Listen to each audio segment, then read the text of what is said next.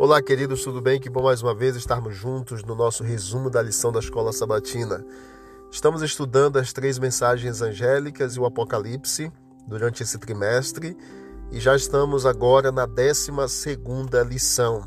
O selo de Deus e a marca da besta é a continuação do estudo da semana passada. Apocalipse capítulo 13, verso 10 é o verso principal, o verso para memorizar. No século XV, queridos, os vales do Piemonte, no alto dos Alpes, ao norte da Itália, eram o lar dos valdenses, um povo determinado a permanecer fiel a exatamente a compreensão que tinham da palavra de Deus.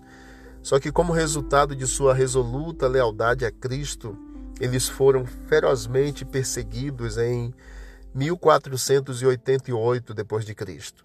Exércitos da Igreja Romana assassinaram brutalmente os valdenses no Vale de Loise devido à fé que eles professavam.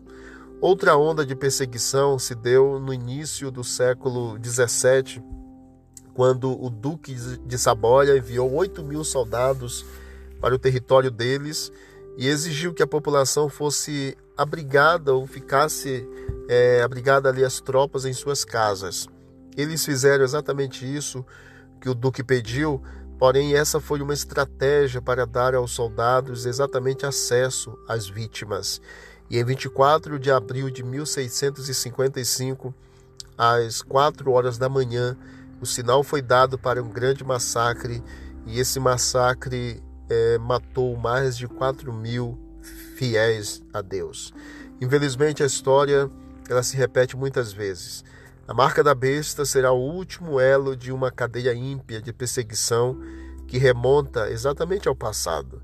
Como as perseguições antigas têm o objetivo de impor um conjunto de crenças e um sistema de adoração, entretanto, como sempre, é bom nós sabermos que Deus sempre terá um povo fiel, permanecerá sempre um grupo fiel ao Senhor. A parte de domingo, dia 11 de junho, fala-nos sobre a ferida mortal. Em Apocalipse capítulo 13, verso 5, Daniel é, 7, 25 Apocalipse 12, 6 e 14, nós temos aí o período de tempo, de um tempo, dois tempos, metade de um tempo, ou 1260 dias, é, que equivale a 1260 anos, que seria exatamente é, este o tempo em que este poder dominaria é o panorama religioso ao longo dos séculos, 1260 anos. No quarto século, o imperador romano Constantino ele legitimou o cristianismo em todo o império é, ali aproximadamente em 330 depois de Cristo, quando mudou exatamente a capital é, para Bizâncio, a fim de unir as partes oriental e ocidental ali do Império Romano. E lógico que isso deixou um vácuo de liderança em Roma. E aí o que, é que aconteceu? Como ficou um vácuo da liderança em Roma devido a ele mudar é, a sua capital para Bizâncio, para unir ali a parte ocidental e oriental do império, o Papa então preencheu este espaço que havia ficado em aberto ali em Roma e tornou-se não apenas um poderoso líder religioso, mas também uma força política a se levar em conta na Europa.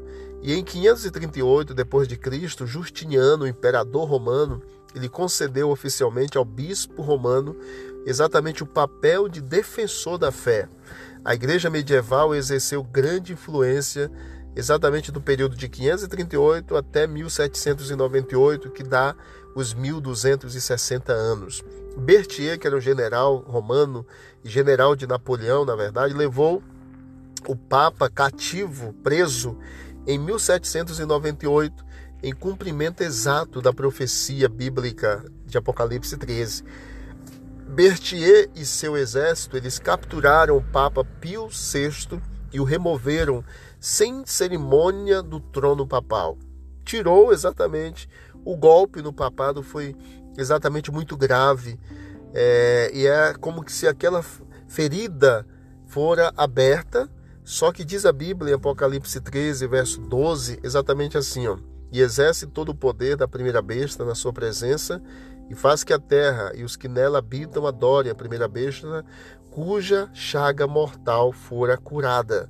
Então ele levou uma um golpe, porém essa ferida mortal ela seria curada e o mundo ouviria mais desse poder, muito mais. Então você vai poder compreender a partir de amanhã um pouco mais dessa história. É bom que a gente conheça a história e também conheça a profecia bíblica, que elas se alinham uma com a outra. Deus abençoe a todos nós. Vamos orar. Querido Deus, obrigado pelas instruções, orientações da tua palavra. Nos ajude, ó Deus, a entendê-la e a colocarmos em prática em nossa vida e estarmos preparados para esse dia, esse tempo final que nós estamos vivendo. Nós te pedimos estas bênçãos e agradecemos em nome de Jesus. Amém. Deus abençoe a todos e vamos que vamos para o alto e avante.